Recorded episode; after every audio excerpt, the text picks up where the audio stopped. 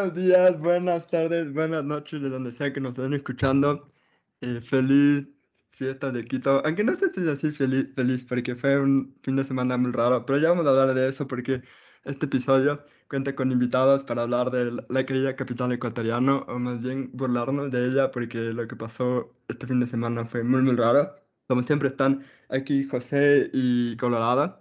Y em, tenemos dos invitados que vienen de vuelta, que es Esteban, el doctor Yepeto, que está aquí, el científico físico favorito del, del podcast, y a Kevin, también nuestro filósofo favorito de, de Javi, vuelven al fin, después de tanto tiempo, de la primera vez para Kevin de esta segunda temporada y la segunda de, de nuestro Yepeto. Así que bienvenidos chicos, la audiencia ya les conoce, así que no voy a decir que se presenten, pero sí les voy a decir bienvenidos.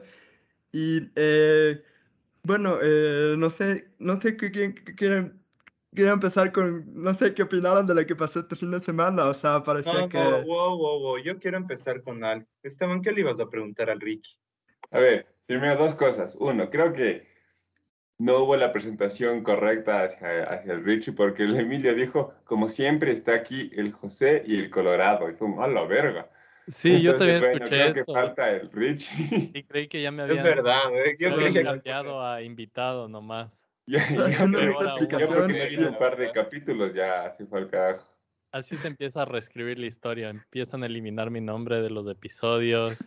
Me Estás haciendo una censuran, así el audio se calla donde yo aparecía y de Estaba haciendo repente una todo. explicación y es que me siento muy engañado porque en el fondo de Richie hay un arbolito de Navidad y me siento como Stalin, no, no, como Lenin al ver a Stalin, pero no tan... Emilio, ¿qué vas a Brutal. hacer el 24 de diciembre y el 25? Dime, ¿vas a salir a generar una Sumarnos, revolución o vas a ir a quemar- o vas a ir a comer pavo? Eso define qué tan hipócrita fue tu, tu comentario sobre el árbol de Navidad. Bueno, a favor Oh, del Ricky siempre diré que yo creía en Papá Noel hasta los 12 años, así que creo que yo soy más capitalista que el Ricky de ese. Y además me gustan mucho las aguas negras del capitalismo, así que aquí no hay culpable, honestamente, la verdad. Ya, ya nada, ya nada. Em, eh, entonces, no, eso, eh, preguntarles qué, qué opinan de lo que pasó. eh, más bien, Oye, eh, Emilio, creo que vi- no me acuerdo de quién vi ese, ese meme o ese comentario que sale en redes sociales de que eh, nosotros no estamos orgullosos de Mauricio Rodas, pero Mauricio Rodas tal vez sí estaba orgulloso de nosotros. Y yo creo que sí, así es, o sea, Sí. eso, no sé qué opinan de eso, ¿qué, qué opinan de, qué, qué- qué creen que se lo veían venir? Eh, no sé, ¿qué pueden comentar de eso? Am, o sea, Él es- Yo, yo, a ver, primero que nada, solo le, le quería, lo que me pregunté, a ver, muchas cosas, muy poco tiempo.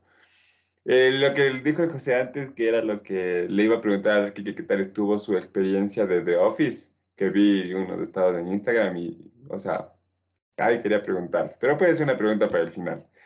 Y después ahí quería decir lo del, am, yo creo que se demuestra, o sea, o sea, primero que Quito en, en general, o sea, está lleno de gente de mierda un poquito. eh, porque, sí, o sea, obviamente ya, ya sabíamos porque, no so- o sea, por, por uno que conduce por, por la ciudad más o menos, se da cuenta que, que la gente no está muy bien de la cabeza. Entonces, y ahora mezclamos eso con que unas fiestas de Quito no se pudieron festejar por el COVID. Tenemos gente que se descontrola en, en, en las chiris y destruyen cosas y les vale caca. Entonces, o sea, no, no es que me sorprende porque por cosas como que apenas llegaron los metros, creo, para, para el metro de Quito. Un día después estaban grafiteados, creo que estaban hecho vandalismo todo el tiempo, entonces no me sorprende, pero, pero en fiestas de Quito obviamente se iban a locar más. Y, y es un ya nada, ya no esperaba mucho de ustedes y aún así lograron decepcionarme. Lo lograron. Una persona que siempre sonreía, ahora está quebrada. Hicieron llorar al doctor Yepeto. Sabias palabras del doctor Yepeto. Yo también eh, creo que todos hemos aprendido a vivir con la decepción de, en especial de la política moderna de, de Ecuador y yo diría de todo el mundo. Este punto ya casi es comedia. Casi es tan malo que esperamos estas cosas a ver qué nos entretiene más. Pero supongo que solo se puede reír, por tanto tiempo hasta que empiezas a llorar de nuevo porque a la final sí se van las atrocidades al otro extremo. Pero eh, diría que supongo que de lo que hemos visto últimamente, al menos tenemos el Lazo Challenge, que eso ha estado yendo ya por un buen tiempo. Nos ha entretenido bastante. Así que. Dime de eso, ¿qué es el Lazo Challenge? Bueno, cuando Lazo recién entró al poder, decíamos, bueno, veamos cuánto tiempo le va a tomar, como que, que lleguemos al punto que digamos está peor que Moreno. Decíamos, no, no será, será que llega y ese era el challenge. Ah, y hemos estado viendo todo este tiempo así el Lazo Challenge y la verdad es que va bastante bien. Nos ha, nos ha dado muchas muchas cosas que discutir. Eso admitiré. Era un desafío que parecía casi, casi imposible. Está dando todo, ¿ah? sí, no. Está, realmente esforzando. Mm, no, hace méritos, ¿no? Exacto, sí, por eso mismo. Así que ese es el entretenimiento que tenemos, la calidad de entretenimiento. Así es verdad, pero yo sí diré que, que Quito parecía una de estas películas que de descontrol americano, así de universitarios, porque la mayoría eran jóvenes. Creo que esa fue la que de cierta manera me decepcionó. Pero también lo que sí quería preguntarles es que si creen que Quito siempre ha tenido, o más bien los quiteños siempre han tenido una idea muy romantizada de la ciudad, en el sentido de que le vemos más como una ciudad muy eh, estéticamente bonita, la gente, eh, buena gente, bla, bla, bla. Pero en realidad yo creo que estos últimos años, yo diría que desde Yunda, desde la lesión de Yunda, pero yo creo que ustedes podrían decir que estoy equivocado, que va, mucho más atrás. No, sé cómo la ven ustedes, si eh, que tenemos una idea muy romantizada de Quito en ese sentido y, y que ha cambiado, o sea, em, porque yo ya no le veo a Quito como una ciudad tan así, no, no, no tan romántica. Así que dale, que quiere empezar. Yo quiero solo decir dos cosas. Primero, tú también eres joven y has hecho huevadas. Y segundo, em, parecía más una película del Joker. O sea, literalmente, las protestas quedaron en nada en comparación a, a esto. Es como que en Quito vives la película del Joker al menos una vez al año. Tal vez ya se vuelve hasta tradición. ¿Se imaginan como que entre octubre y diciembre en algún momento la gente se va a descontrolar, algo así como la purga, pero con menos diversión y menos entretenimiento para los millonarios, o no sé, la verdad. La purga con reggaetón, dices tú. Exacto, con un soundtrack más latino, definitivamente. Yo, yo, le, yo, yo quería responder al, al, Emilio. Este, creo que la verdad es que sí le teníamos un poco román eso a la ciudad. Eh, pero, o sea, pero creo que siempre ha sido así. O sea, si ves Quito, por ejemplo, a mí me encanta Quito, amo mi ciudad y todo. Pero mm, eh, creo que es un, o sea, lo, justamente como se ve en el centro, es un poco como, como es en todo lado. En el centro, a ver si ves si, si bien tienes partes, o sea, que iglesias, que algunas fachadas súper bonitas. Más, más, o sea, más adentro de, de, esas fachadas es no muy agradable, digamos. Pues creo que es así, o sea, mucho de, de Quito es así, como que parece de solo una fachada, pero cuando, cuando muestran su verdadera cara, es, son una verga. Ay, perdón, o sea, no, o sea, no, no son tan agradables. Ya, ya Son doble cara como, como literalmente la mayoría de los quiteños son. Claro, y o sea, es, incluso la imagen que uno tiene del no, Chuyac quiteño, no sé, es, el chiste es así, que uno es, o sea, está bien vestido, normalmente siempre es agradable y así, pero termina siendo, yo qué sé, o, no tiene plata, así, entonces pura facha, digamos. Entonces sí quería como que recalcar eso, pues. Y, em, y no me acuerdo qué voy a decir, así que no sé quién más quiera hablar. Yo, yo sé que tengo una visión romántica de esta ciudad, o sea, es, algo que no puedo evitar por todos los años que he vivido aquí, pero eh, hay que basarnos en los hechos. Esta, esta ciudad es fundada sobre un acto tremendo de violencia. O sea, San Francisco, o sea, nuestra ciudad quiteña, eh, San Francisco de Quito, es fundada en 1534. Eh, gran parte de eso fue la captura de Romiñahue y su ejecución en, 1900, en 1535, perdón. Entonces es un es, es un acto de, es, es, una ciudad violenta, una ciudad que tiene un génesis violento. Y um, si bien otras partes del país eh, son, eh, son más turbulentas en, en, en muchos sentidos, eh, las grandes revoluciones siempre dan en la costa, ¿no? Quito también tiene esa vena y habría que preguntarse por qué no, por qué la, por la, la el, convento del que hablaba Simón Bolívar es, también el, un, un lugar fundamentalmente violento. Creo que lo de las Shiris nos demuestra que más allá de la coyuntura histórica, colonial, romántica, indígena, eh, digamos, mestiza, española, todo lo que ustedes quieran, muy noble, muy, muy leal, esta ciudad es una ciudad brutalmente alcohólica, fundamentalmente alcohólica. Eh, y eh, está claro que muchísimos hombres en esta ciudad y tal vez en toda la sierra que viven una depresión brutal agravada por el alcohol. Y um, encierras a esas personas durante dos años, pones a su empleo en, en juego, eh, les, les, pones en situaciones domésticas eh, conflictivas y luego les das un poco de guaro y eh, un alcalde como guarderas. Sí, tal vez no deberíamos habernos sorprendido tanto con lo que pasó. Tal vez la pregunta es por qué no pasa más a menudo, ¿no? ¿Por qué no, no coinciden en otras fiestas tanta violencia? Sí, habría que preguntarse. Sí, una, una, cuestión que me decía el Richie, esto de los, de los gringos, cómo imaginan sus películas. Oh, perdón, no creo que fue el Richie, fue alguien más. Esos, las películas brutales como la purga que tienen los gringos, ¿no? Lo, con lo que sueñan los gringos, ¿no? En esa violencia desmedida. Es un poco lo que el católico hace una vez al año, básicamente. El latino es, es dice, no, yo me desmadro una vez al año y soy obediente el resto, ¿no? Que también es una parte clave de todo esto, es decir, si es que esa, esa, violencia fuera dirigida al Estado, el país fuera otro, ¿no? Pero no, tiene que ser, tiene que ser a la licorería y, y al carro que pasa, ¿sí? es eh, más allá interesante, es, es deprimente fundamentalmente. Así que salud, que viva Quito, la carita de Dios. Salud, salud. salud. salud. Iba a hacer una mención a, la, con lo que tú dijiste de violencia contra el Estado y, el, y estamos hablando de alcohol, se me vino a la mente un profesor de la San Francisco que por respeto no lo voy a mencionar, pero tal vez ese es el tipo de persona que tendrías si tuvieras violencia, al menos de libertarios, hacia el Estado. No lo voy a mencionar, pero tú sabes quién eres. Todos sabemos quién es, claro. Eh, es que libertario fundamentalmente es, es es cobarde, ¿no? El, el, el, ¿cuál, ¿Cuál es la gran revolución libertaria? Todas las grandes revoluciones son republicanas. Es la creación de un Estado. Eh, libertario, fanboys de multimillonarios, nada más.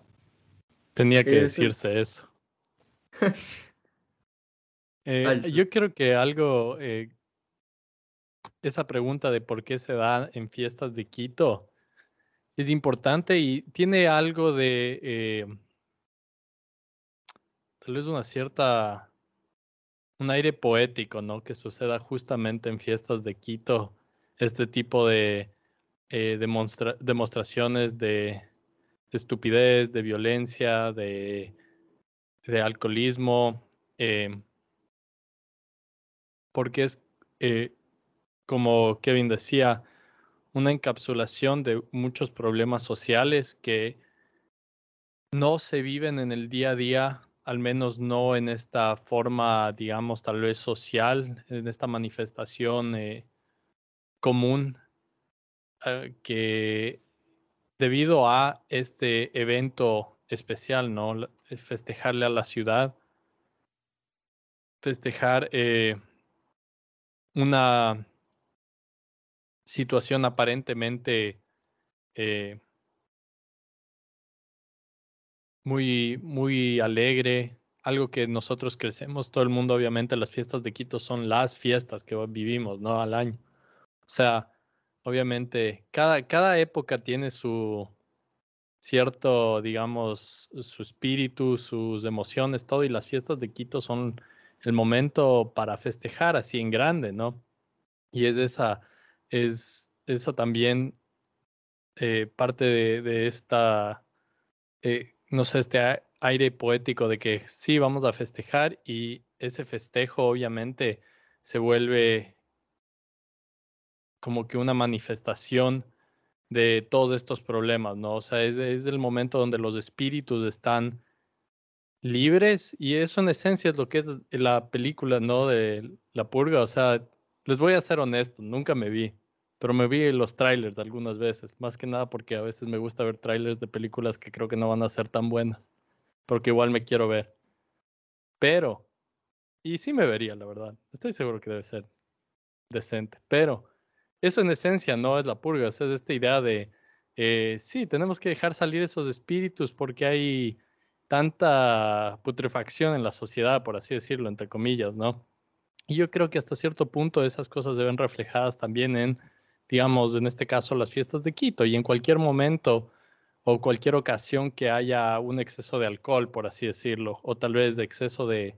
O sea, yo diría que hasta cierto punto, digamos, los partidos de fútbol no son tan diferentes. Muchas veces terminan en una violencia desmedida y son estos outlets de, eh, todo tipo de represión, de, sí, represión de problemas sociales que tenemos. Y eso me pareció eh, de tu comentario, Kevin, de por qué sucede. O sea, es, es una combinación de varias de estas cosas. Eh, Kevin se fue un ratito y pensé que los liberales habían hackeado esta conversación y la habían cortado así, pero no, ya volvió. y uno quería añadir que Qué, qué, qué, qué gran idea de los fundadores, decir, quebremos, construyamos Quito en una quebrada eh, al lado de no sé cuántos volcanes, donde hay sismos por todas partes. En realidad, en serio, pensaron que no iba a poder ver más desgracia en una ciudad. Esto era un lago, acuérdate que esto era un puto lago. Ajá, sí, sí. Y, y cuestas, es como que no, como que no funciona, o sea, es, es muy es muy, no lo sé, es una ciudad que creo que empezó también, como dijo Kevin, con mucha violencia, pero también es una ciudad que geográficamente no es tan atractiva que digamos. Eh, si es que no tienes carro es muy difícil, más allá de que hay otras variables como que el transporte público no es tan eficiente, eh, no hay eh, otras alternativas de de transporte eficientes, entonces es una ciudad un poquito complicada. Y yo creo que tenemos que hablar de una, una pregunta un poco clickbait, un poco amarillista, pero ¿con quién estamos mejor? ¿Con Yunda o estamos mejor con Guardel? Es una pregunta que Richie no puede contestarla porque no está aquí, o tal vez cuando venga podría decir, estábamos mejor con Yunda, no sé, pero ¿qué opinan ustedes? Eh, yo creo que muchos quiteños pensaban que todos los males de Quito se iban a acabar con Yunda, pero estamos peor ahorita, o sea, creo yo, no hay eh, al menos Yunda era un doctor y tenía cierta, como que, cierto control sobre las cosas que pasaban, al menos lo tuvo durante un tiempo. Y no, bueno, ¿qué opinan? ¿Estaba, estaba mejor con Yunda o Guardera desde un buen reemplazo? O sea, mm, yo, hmm, o sea, no soy fanático de Yunda, obviamente, pero lo, lo que sí le puedo atribuir es que al menos al inicio, antes de que venga la pandemia y todo eso, sí tuvo este plan de repavimentar todas las calles, o sea, bueno, no todas, repavimentar gran parte de Quito, que de cierto modo lo hizo. Por ejemplo, el Inca le puso, creo que le puso concreto para que ya dure full tiempo. en la parte del, llegando al elegido, hay una parte que repavimentó por completo y todo eso. Obviamente llegó la pandemia y todo se fue al carajo. Eh, incluyendo toda su administración y lo que pensaba que estaba haciendo bien. Pero bueno, al menos digamos que hizo de lo que yo sé de esas dos callecitas ya. Pero con, con, con este nuevo brother, eh, perdón, es que me olvidé el nombre. Con este nuevo brother, el, creo que, o sea, es lo mismo que teníamos con Yunda después de la pandemia y lo mismo que teníamos con el Canguil, que era nada, o sea, es está, ahí en el puesto y todo bien, pero no hace nada, es un cero a la izquierda. Es, las calles de ahorita, igual las calles de Quito, parecen, está, están llenas de cráteres, o sea, es un desastre.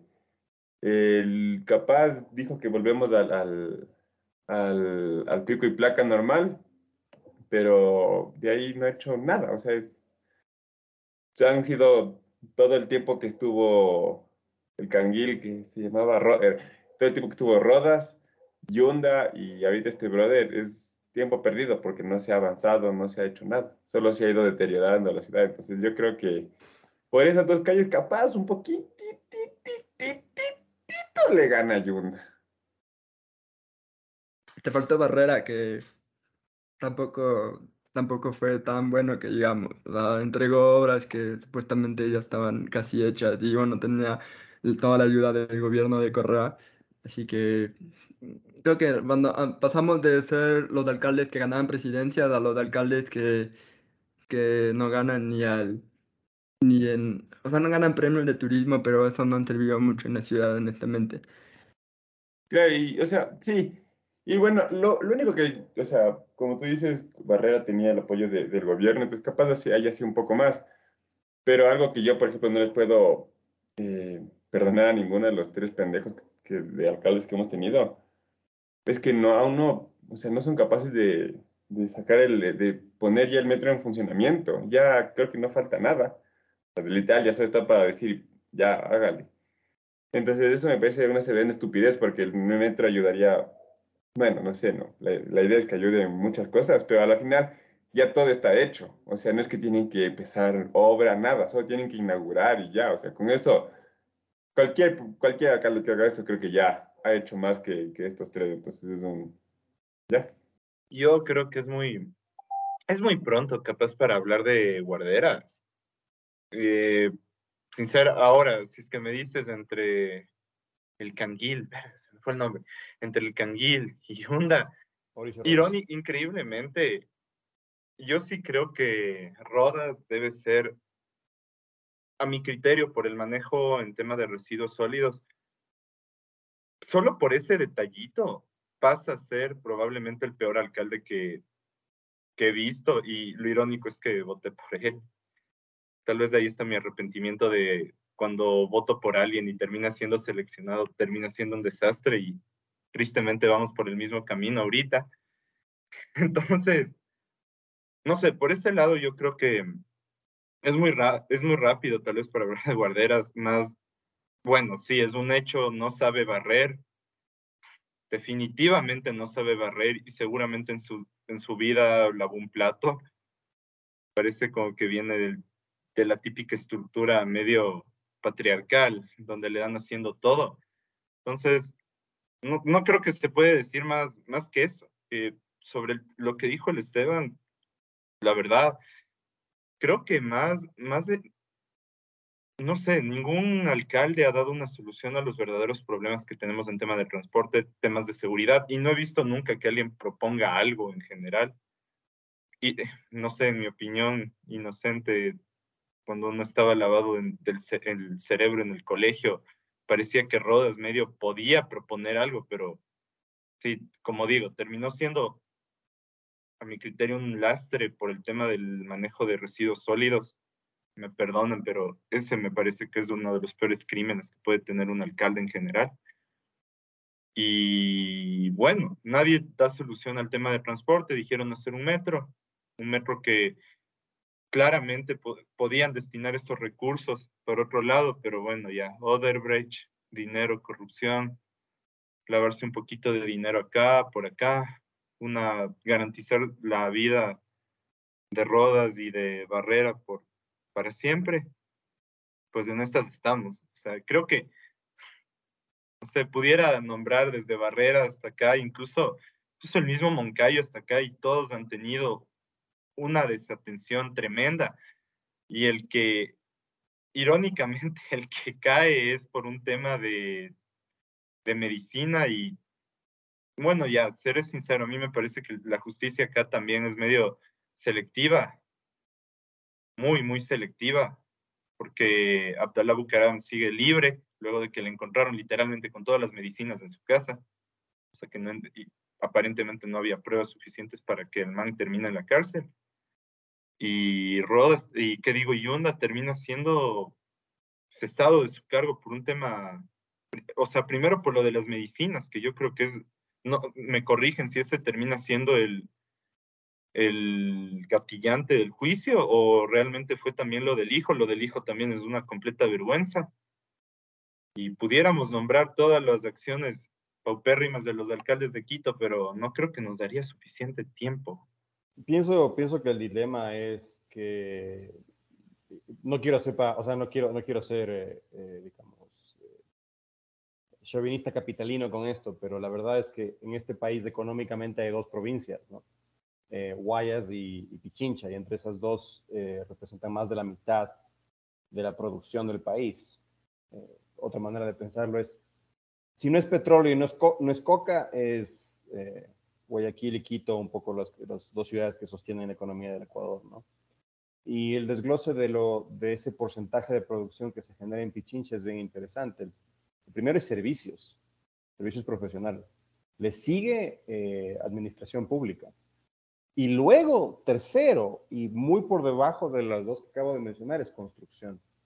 Eh, el PAI de construcción es mucho más grande en Guayaquil, ¿no? Entonces, eh, la, urbanización, la urbanización en un sentido material, estructural, es mucho más desarrollado en Guayaquil.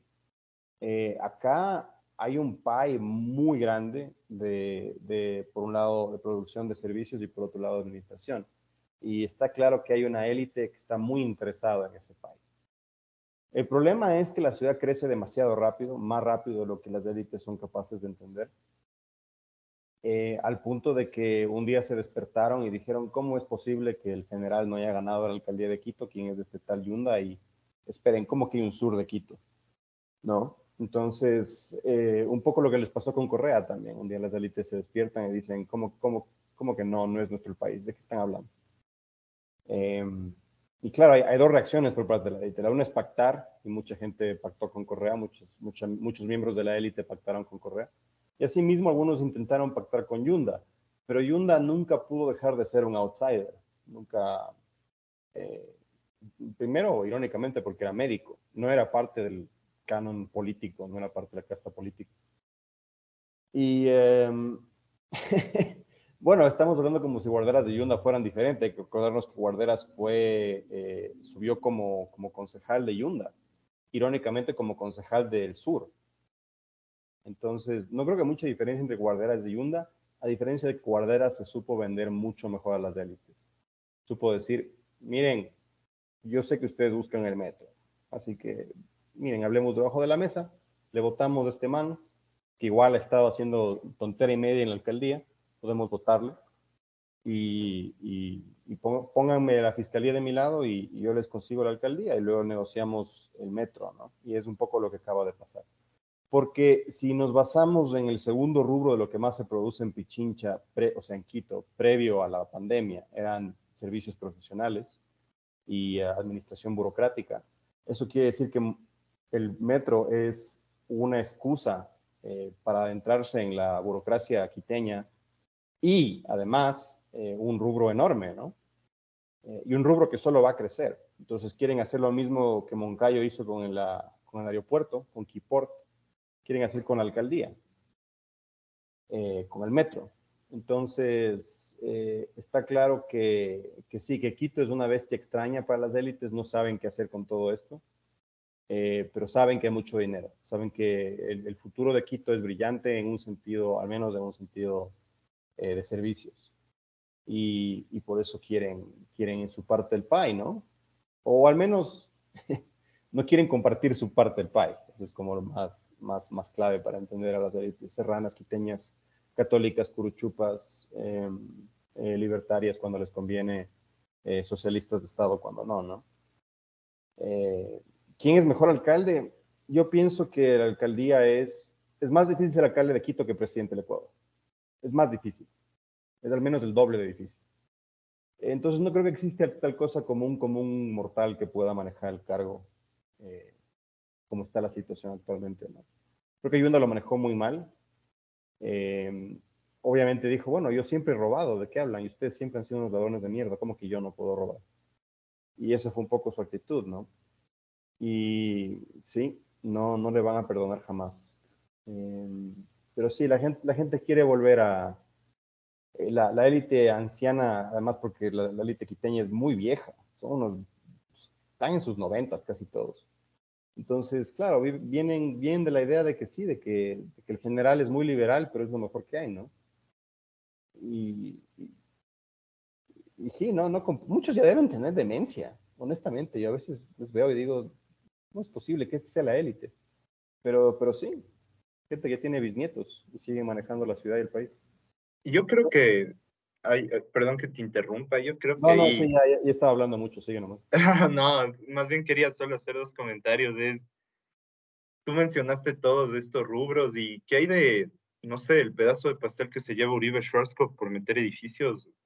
Irónicamente, lugares. construcción no es tan grande. Aquí Me- me sorprende Es enorme Guayaquil. Bueno, es, A ver, no, perdón, es el tercer rubro más grande, eso sí, tienes, tienes un punto ahí, ¿no? Pero es como el 8% antes de la pandemia. Interesante eso. Me, me parece muy interesante. En Pichincha. Sigues hablando del 8% de la economía nacional, ¿no? El 8% de, del 55%, o sea, en total es bastante, es bastante grande. Pero sí, de ley participan también, obviamente. Y también, o sea, ahí, hay un tema, yo creo que, que se ha jugado mucho, es cómo consiguen los permisos para seguir agrandando la ciudad, en donde puedan meter una nueva casa.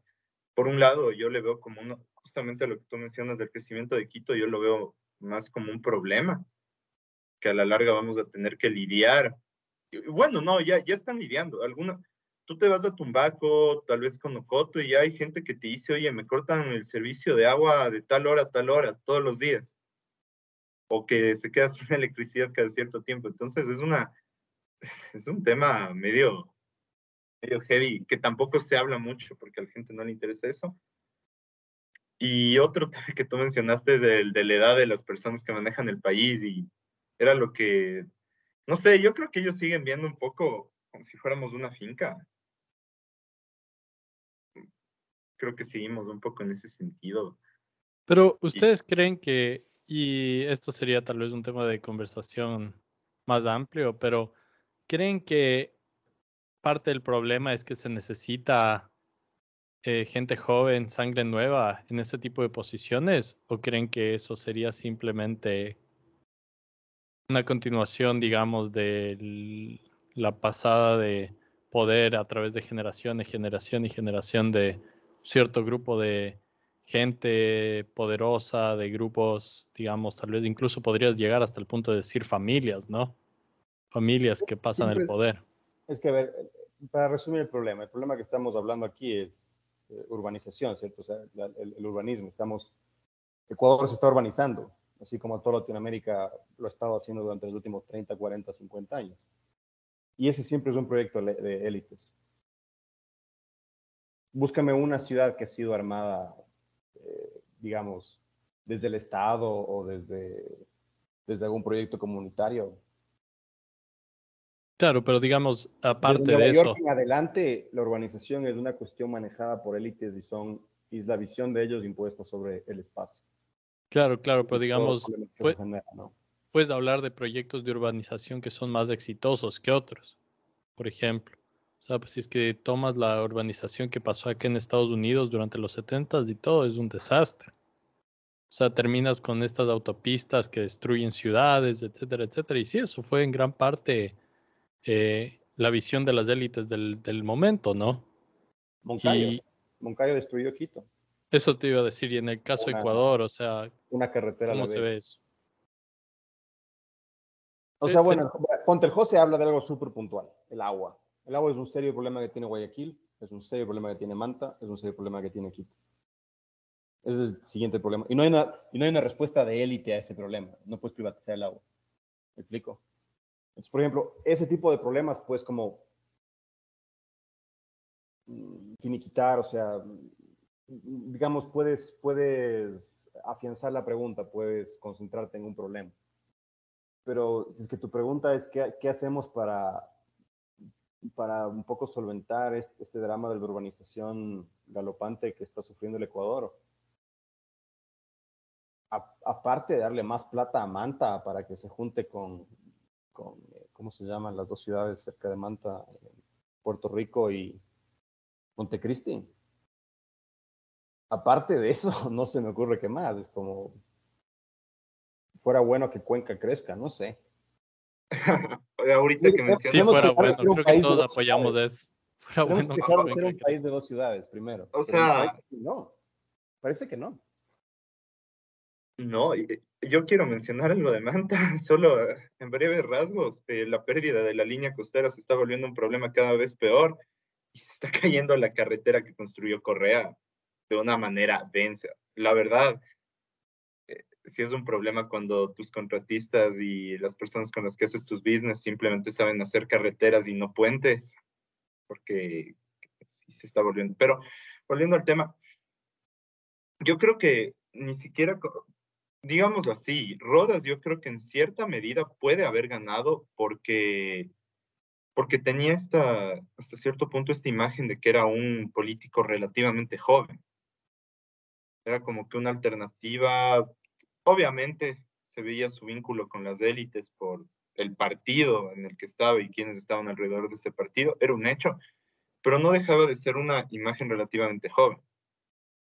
A la final, un- como digo, o sea, no sé por qué me concentro tanto, tanto en el manejo de residuos sólidos, es que solo pensemos un segundo lo que significó poner esos basureros gigantes en un, una pinche vereda que ni, si antes no podías caminar en una vereda, ahora es peor. Y demuestra que la ciudad no, no está siendo construida ni siquiera para, para personas, no, no sé realmente. Y, era- y es interesante porque la visión de Rodas yo creo que era la de un, una persona muy híbrida, porque trajo lo de Hábitat 3, como que mostraba proyectos medio interesantes y todo eso se quedó literalmente Perdón, lo, el- de Hábitat 3 fue logro de Barrera. Le detesto Ah. a Barrera, me parece el peor alcalde de todos los que hemos No, mencionado. no, vale, vale, eso yo creía Pero- que... Él- o sea, Rodas recibió el Hábitat 3, pero el que logró que la sede de Hábitat 3 sea Quito fue Barrera. Hay que concederle eso. Wow, eso es interesante. Eso, por ejemplo, es de las cosas que yo no, no conocía. No sé si alguno de los otros conocía eso. Sin embargo, vuelvo a insistir, o sea, es, es como que yo creo que eh, Rodas llegó y generó un proyecto híbrido que no tenía dirección, heredado de un proyecto sin dirección y que siguió heredando proyectos sin dirección. Y probablemente el principal culpable es Moncayo, que tenía esta visión de, de que hay, hay en, urbanismo, yo me acuerdo mucho una frase que decían que era que las vías, el problema de las vías y de la congestión era como cuando una persona era obesa, se compraba simplemente un pantalón más grande. Hacer una vía es eso. Incrementar el tamaño de la vía es eso. Oye, está El buenísimo. ¿Dónde, tipo dónde te dijo eso? ¿Qué- ¿Dónde escuchaste? En la, en la, en la Cato, en un conversatorio justamente de urbanismo, no me acuerdo el nombre del profesor, pero justamente, y, y es algo que hasta ahorita lo mantengo porque es como que es verdad. Bien. Que alguien venga y te diga, no, la solución es crear más vías, es como que, no, no, no va a ser la solución porque eventualmente es un parque automotriz que sigue creciendo exponencialmente y ya que el, el carro, e- ese es otro punto interesante que para el quiteño el carro es, es uno de esos bienes que debes tener o si no, no existes, sin importar de qué clase sea, cuánto dinero tengas del carro, justamente por lo pésimo que son sus servicios hasta cierto punto de, Te, te interrumpo con una anécdota que, que me decía un amigo que decía, el ecuatoriano, entonces me decía, mira, este man es eh, mexicano. Decía lo siguiente, mira, en México tú te endeudas para comprar una casa. Ustedes se endeudan para comprar un carro. Vas a dormir en el carro, me decía. O sea, le parecía la cosa más, más chistosa del, ecuatoriano, ¿no? En cambio, yo tengo profesores de España que me dicen, o sea, ustedes tienen el carro como una, como una, un servicio básico prácticamente. Dicen que están en crisis y en, cualquier país de Europa no, no, nadie te sale en carro, nadie tiene un carro si estás en crisis. Acá vamos en crisis, creo que desde el 2014 más o menos por el tema de los precios del petróleo y, y, y se sigue creciendo el parque automotriz. Es, es algo muy curioso que sucede con los carros en Ecuador. O sea, con esto de los carros, bueno, no sé, yo, repito, no soy ningún experto, ¿no? Pero mm, al menos en Quito, debe ser porque la gente, primero, obviamente está cansada del transporte público y siempre es una cagada. Pero la otra opción sería hacer un poco de ejercicio en bicicleta o lo que sea. Pero, hijo de putadas de ejercicio en, Quito. O sea, yo, por ejemplo, cuando yo iba en, bicicleta desde mi, desde mi casa a la universidad, Pero claro, era, era, sí sacado la puta. Entonces, y, y yo que mi viaje era relativamente cerca, que personas que tengan que moverse mucho más lejos, diles que vayan en bicicleta. O sea, aparte de que, de que son, son, o sea, yo me hacía desde Carcelén hasta, el, hasta la Politécnica Nacional, una hora y algo, una hora y diez en bicicleta, y sudado y horrible. Obviamente la gente no quiere hacer, no quiere hacer ejercicio, no quiere coger el transporte público, entonces muy cómodos los muchachos, solo deciden comprarse un carro, que obviamente yo no estoy de acuerdo para nada, pero, pero claro, así, y por eso incluso ves a la gente quejándose por, por las ciclovías, que, que son una estupidez, que bueno, capaz no, están, no son las mejores planeadas del mundo, pero, pero es algo, y la gente dice que son, en cambio ahí sí son lo peor de este mundo, solo porque te dicen, oye, ¿qué tal si usas la bicicleta en el Amazonas, que es posiblemente la calle menos, con menos empinación, eh, bueno, menos inclinada de Quito, entonces como que, o sea, creo que esa es una razón por la que la gente, al menos de Quito, compra, compra full carros. Sí, es verdad, no sé qué opina el resto, pero yo creo que el problema, eh, eh, lo chévere de este problema es que sí tiene un, un inicio y es el tema del transporte público, que es completamente eficiente. No, no es como otros problemas que son medio cíclicos, así como que esto causó esto y un círculo vicioso. Este problema yo creo que sí tiene inicio y finalizará cuando se logre hacer un verdadero transporte público, mientras sea privado, va a seguir siendo una mafia andante en Quito.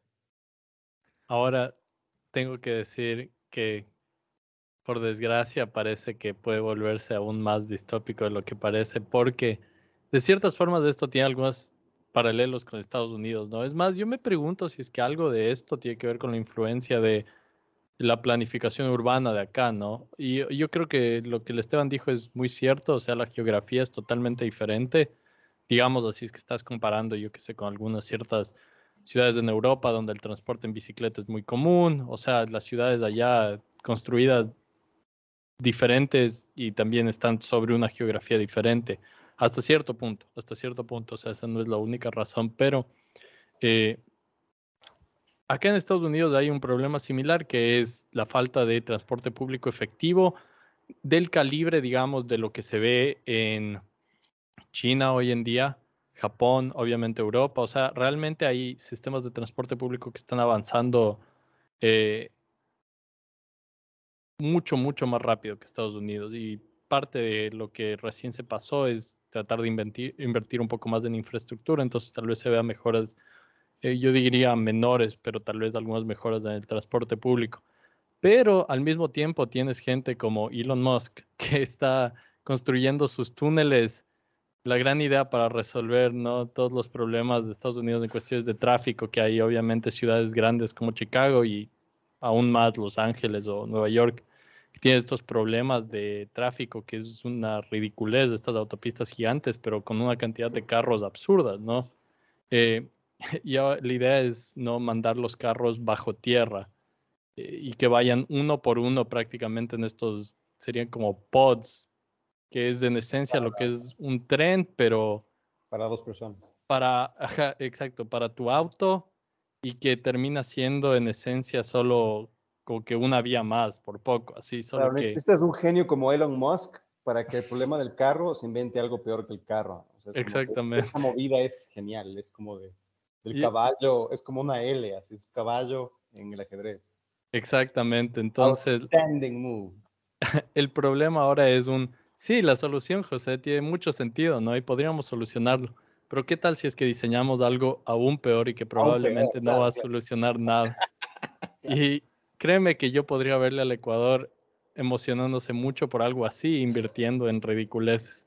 Porque aceptémoslo, somos muy noveleros. Challenge tú solo traes otro lazo challenge, el transporte, el transporte Hay que recordar, challenge. Exacto, Hay que recordar que Guillermo Lazo estaba, estuvo hablando con Jeff Bezos, así que quién sabe, ¿no? algo dijo con él, no sé. Algo habrán llegado, así que quién sabe.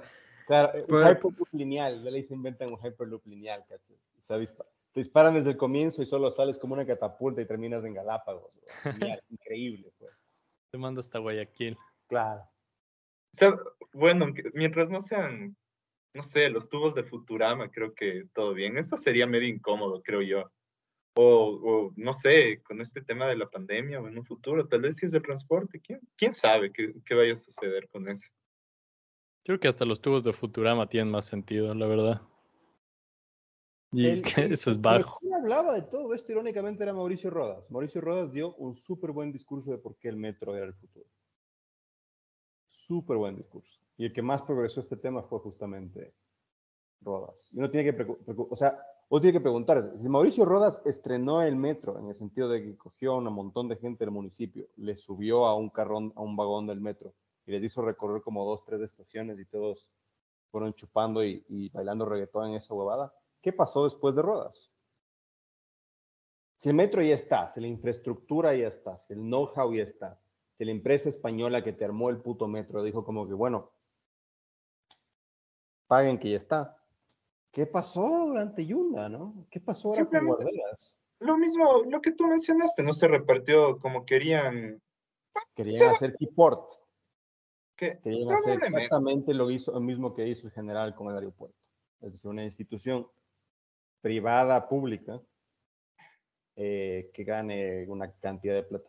Hay un gran problema. Tú no puedes clavarle un, un impuesto al boleto del metro. Creo que eso se dieron cuenta muy tarde. Tú coges una para que sepan- Manta y pagas 50% de impuesto y dices, bueno, total, estoy en Manta, ¿no? Pero te subes en la Carolina y te bajas en, en la, qué sé yo, en, en alguna iglesia. en el antiguo aeropuerto, para que Y sea más un do- claro, y ves un 12% y dices como que, chucha, ¿por qué me están cobrando? ¿no? De pronto, de pronto eso, ese pudo haber sido uno de los dilemas, que no, no había cómo hacerle privada. Es imposible que un metro sea privado. ¿Sabes? Eso es. Es tan caro el producto, es digamos, es tan caro el servicio versus el consumo del consumidor, que es imposible hacer un Keyport metro. Pero si es que alguien puede, es la élite quiteña, carajo. Va a encont- te juro que va a encontrar alguna manera de hacer que ese metro sea impagable. Solo, solo, solo para que sepan los oy- oyentes extranjeros ecuatorianos que no han venido a Ecuador en muchísimo tiempo, la idea del metro, creo que ya son casi 10 años en gestión y bla, bla, bla. Y de ahí, desde Roda, ya casi son 3 años, ¿no? Creo que en dos años hay elecciones seccionales. Así que es bastante tiempo para, para una, para una construcción de esta magnitud. También quería añadir sobre el, lo- el término de conducción, que los quiteños son unos pésimos conductores, para que sepan, pero pésimos conductores, para variar. Son muy malos conductores y, y son prepotentes y no te imaginan los buceros, creen que son Torreto y Brian en Rápido y Furioso desde Quito o algo así. Eh, creo que cada semana hay una, hay una carrera digna de, de la nueva película. Que es más, eh, Vin Diesel debería venirse a Quito a, a ver una de sus carreras, a ver si le sirve para el guion de Rápido, Rápido y Furioso 10. No sé, esa saga es- sigue sacando Pero- películas.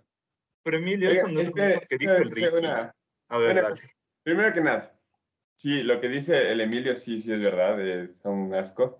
Y lo peor de todo es que cuando uno les dice, brother, por si acaso casi me chocas, no me viste por tu retrovisor, pero todo bien, solo ten cuidado, te insultan los carevergas. Pero bueno, este, era eso.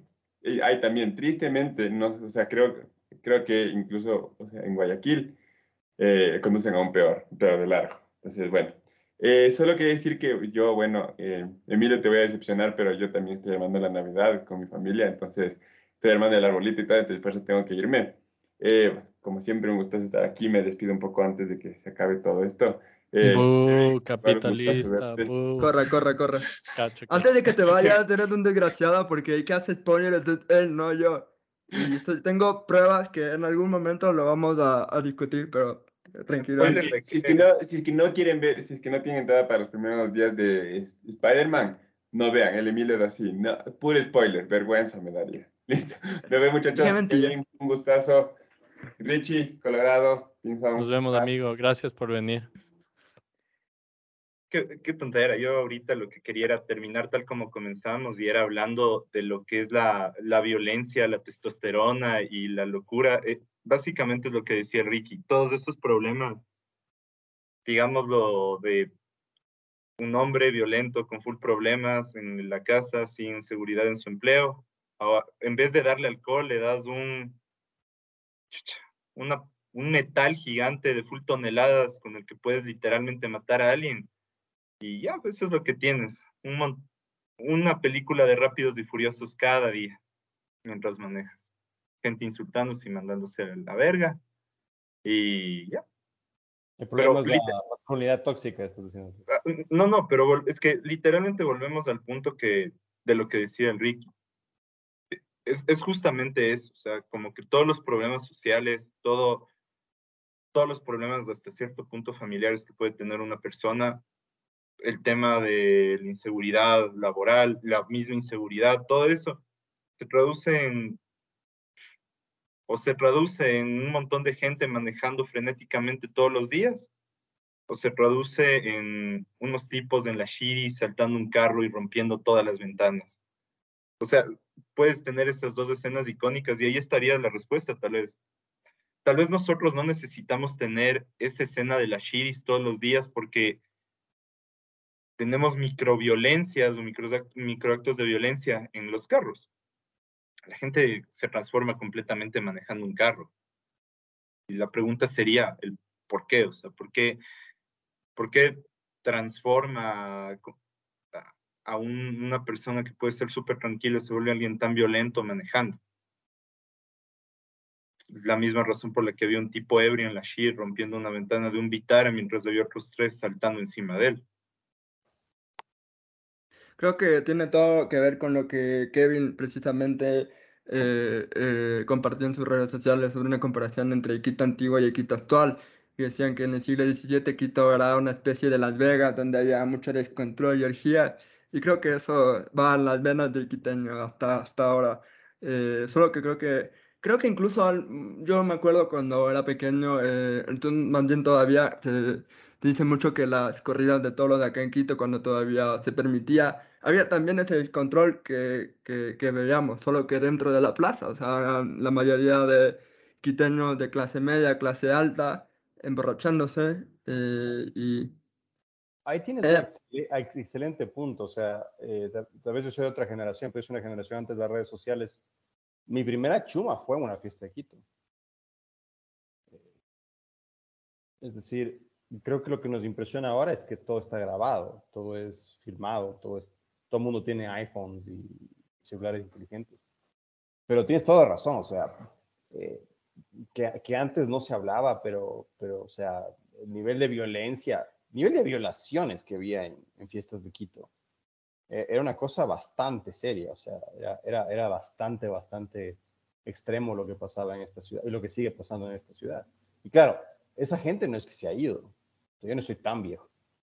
Y, y les encierras dos años, no les dejas salir, no les dejas alcoholizarse públicamente, no les obligas a chupar en casa, la gente se vuelve más alcohólica, más deprimida. Eh, contemplan que en Navidad no les llega el aguinaldo y las deudas siguen acumulándose. Están, están las pensiones alimenticias de los guaguas, están los colegios privados de los guaguas. Se suma todo, ¿ah? Es muerte por mil cortes, cerquiteño. Eh, incluso me acuerdo, me acuerdo mucho de esa época salían las calcomanías de Vivamos las fiestas de paz, o sea, a ese punto de, Sí, regalábamos esas calcomanías por lo, lo jodido que era. La gente no se acuerda tanto, pero era así. Eso fue una movida de estudiantes, además. Eh, me acuerdo que justo en la época de- del alcalde de Moncayo, el, general, eh, en su alcaldía se impulsó este proyecto, pero fue un proyecto totalmente de los colegios, por la violencia que se veía. Por, eh, tengo un amigo que perdió amigos en una fiesta de Quito, y él fue uno de los principales impulsores, es más, de ley le conoce, él fue uno de los principales impulsores de Vivamos las Fiestas. No sé qué ha pasado con esa campaña. Asumo que ya no sigue porque te toca armar campaña en TikTok hoy en día. ¿Quién va a hacer eso? ¿Quién va a hacer para eso? acabar. Guiño, guiño, las. Eh, eh, una cosa antes de que vayamos al final, lo que mencionaste, Kevin, de, o sea, la violencia de género es obviamente un problema que eh, día a día estamos viendo y más que nada viendo porque se ha, se ha hecho un esfuerzo muy grande en gran parte de los grupos feministas por hacer que esto se vuelva más visible, ¿no? Para que la gente vea en redes sociales o en campañas políticas, en demostraciones públicas, que es una realidad Y es una realidad que ha existido, como tú dices, probablemente por mucho tiempo y en este tipo de, de eventos sociales más que nada, ¿no? Las fiestas de Quito es, eh, no, o sea, de nuevo, no tenemos como que una estadística oficial ni nada, pero no me sorprendería que sea un momento donde hay una incidencia de violencia de género muy, muy alta. Y ese es otro tema que se podría hablar mucho acerca de eso en esta, eh, esto específicamente, pero obviamente es una de las cosas que mencionamos. pero... Sí, ahí, ahí, tienes toda O sea, una cosa que les vamos a deber siempre a las feministas es que, como mínimo, dieron un lenguaje a la violencia, es decir, dieron términos a lo que todo el mundo vive, pero nadie habla.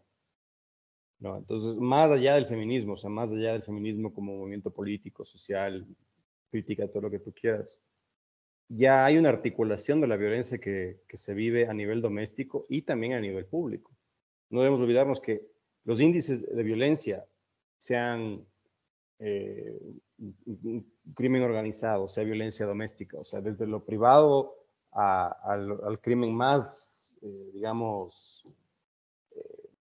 más clase media, algo así como que el criminal viene por niveles, ¿no? Está el artesano y está el profesional. El crimen más profesionalizado ha subido en Quito. El porcentaje de, o sea, no, no estamos todavía en esta Guayaquil, pero el, si es que seguimos en esta tendencia, vamos a ganarles. Hay años donde ciertos crímenes son peores en Quito que en Guayaquil. Entonces, claramente algo está pasando. Y claramente la única arma que tenemos ahorita es justo lo que tú dices, que las feministas nos han dado un idioma en común para hablar de todos estos fenómenos. Para, para acabar eh, este episodio no tan, eh, no tan deprimido y en una mejor nota. Quito, carajo! pero, ajá. Pero para que, para que no termine de cancelar los costeños, ¿encebollado con canguil o sin canguil? Yo creo que todo es mejor sin canguil, pero tú me pones el canguil y yo pongo. Eh, no puedo la tentación, es como que sé que es mejor, o sea, el, encebollado es mejor sin canguil. Es objetivo eso. El ceviche yo entiendo que es debatible, pero es mejor el encebollado sin canguil. Entonces, ¿por qué lo haces, Kevin? Yo no sé. ¿Por qué lo haces? No puedo evitarlo. Es como que veo canguil y digo, pero, está ahí. Creo que tienes que discutir con tu subconsciente esto más a fondo porque puede que descubras que es que un canguil es superior yo, no, yo tengo, yo tengo, yo tengo, yo tengo, tengo dificultad de control de impulsos. Entonces, pones canguil y voy a poner, voy a cometer el pecado. Voy a, voy a ponerle. Además del canguil y el ají encima. Algo hay, algo hay. Algo hay ahí. Es de esas cosas que no podemos. Ponle, no podemos ponle cartón al vino de una vez, no sé. pero, pero algo hay. Es adictivo. Sí, yo voy a decir canguil. Yo, yo acepto. Con el, ese para mí es más, más debate. para mí es con el ceviche. Es que somos de ese meme, ¿verdad? Es ese meme. ¿Cuál era que les mandé? Que decía. Eh, bueno, podría ser el meme del man que está triste en el bus y el man que está feliz. Kevin es el que está triste, que dice, es mejor sin canguil, pero igual le pongo canguil. Y de ahí yo soy el que está feliz, ahí digo, le pongo canguil. Pero club o pilsener con, con el ceviche. Uh, difícil. Ese sí está difícil. Creo que voy a decir club. No sé por qué, pero creo que club. Ustedes, muchachos, club o Pilsener. Club. Y también acepto mi crimen con el canguil. Y tristemente yo sí siento que las cosas son mejores con el canguil. Así que pueden terminar de cancelarme en redes sociales. No, no se preocupen por eso es colorado, aparte, cancelan con todo. Porque es el, típico quiteño colorado. Y encima le pone canguil a la cebollada. No, no. No, no, yo, yo también, honestamente, sí lo digo con canguil. Me parece que todo es mejor con canguil, honestamente. Creo que es mi, mi snack favorito. Mi snack favorito, indudablemente. Y yo, yo eh, eh, sí, me parece que sí. Y así para así terminar, terminar, esta pregunta ya solo sería en realidad para Kevin, porque desde que hablamos de Nasimov me quedé muy picado de saber tu opinión. ¿Qué opinaste de la adaptación de Dune? Me encantó. La, mm, eh, bueno, a ver, yo soy un, creo que lo dije en el episodio de hace emoción, fanático acérrimo de Dune. Es, mi, esa pulsión fascista que nace dentro de todos. Dune satisface todos esos oscuros, oscuros sentimientos eh, fachos estalinistas. Em, fue una excelente adaptación, creo que es una excelente película. Em, yo siempre he defendido que Dune debería ser una miniserie. Sci-Fi hizo una miniserie en el 2000 que es muy mala. Em, David, podemos compararle con David Lynch, con la eh, película del 84, que también es terrible.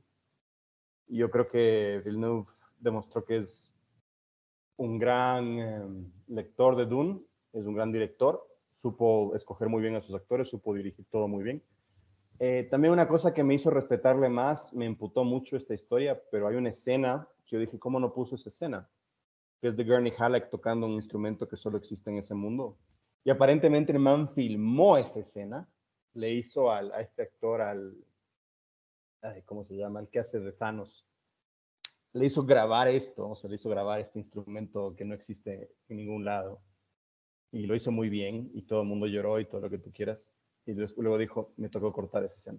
Entonces dije, ya, te odio, pero claramente, o sea, claramente estás dispuesto a sacrificar por tu visión y voy a respetar eso mucho. Así que estoy muy emocionado de que le hayan eh, eh, concedido la luz verde para hacer la secuela. Espero que mm, termine Dune y que pueda hacer Dune Messiah mientras el Shalaman todavía sea bonito. Entonces sí, yo, yo creo que va a ser una década, yo creo que va a ser la década de Dune realmente. Además los memes, los, no tienes idea lo feliz que soy.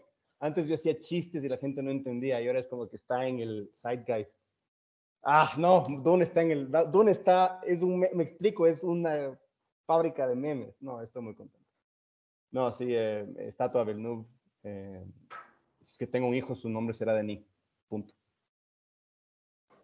Denis Frank Herbert Wright.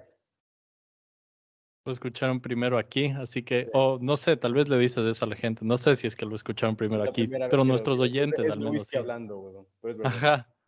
Así que ya saben, están advertidos. Yo ya, ya tengo mi, mi, mundo de fan, de fanfiction. O sea, ya, tengo, ya, puedo ser fan de Dune. Quédense con su huevada de Marvel, no me importa. Eh, pero sé que hay mucha gente que sí le importa.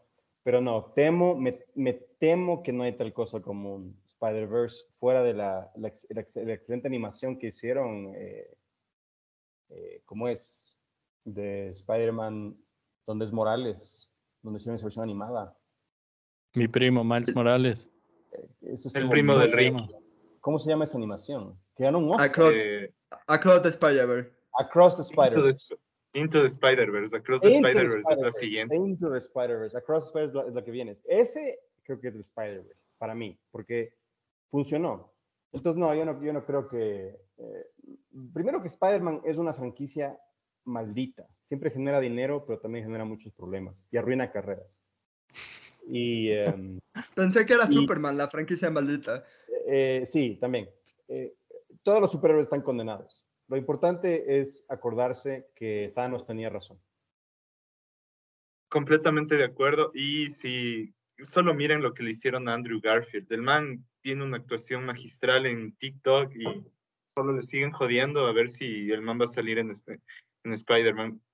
Él debería decir, ¿saben qué? No voy a salir y voy a solicitar que eliminen mi escena, si es que, si es que se supone que sí debería salir. y fuera lo más están obsesionados con Spider-Man? Es una bobada de, de, de, losers de mi generación. porque están obsesionados con esta bobada? Porque somos losers de tu generación. Porque Y hay gente que ya no y hay gente que ya no considera que eso, que eso es de losers de una generación, simplemente que no sé, los superhéroes están bien, supongo. Dune, muchachos, es la década de Dune. Espero no equivocarme, pero olvidémonos de Spider-Man. ¿Cuántas veces vamos a matar al tío Ben?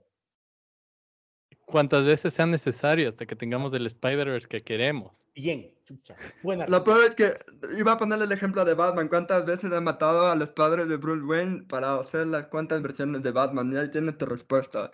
Eh, así que. Está bien. Mientras generemos.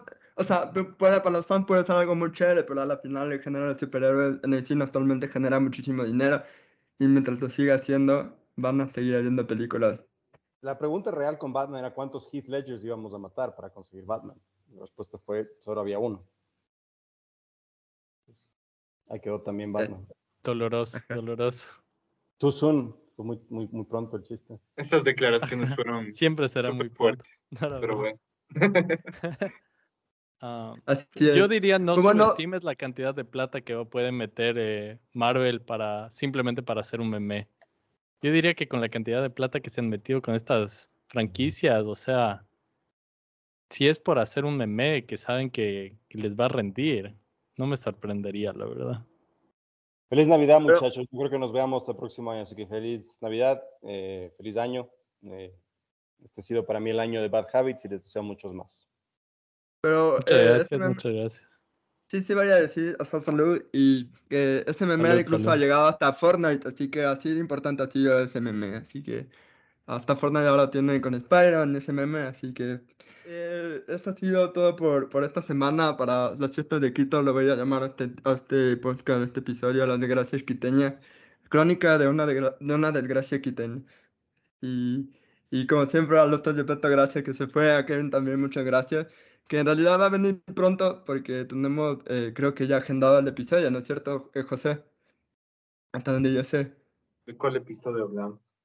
Ah, ya es cierto que no puedo decirlo porque después todo se va al carajo, así que Igual, ¿de qué ¿Quién? episodio hablamos? no puedo decirlo, pero Mi esposa me preguntó justamente hoy, oye, ¿y de qué vamos a hablar en este blog? Y dije, no me acuerdo. Y prendí y dije, ah, cierto que era de Quito.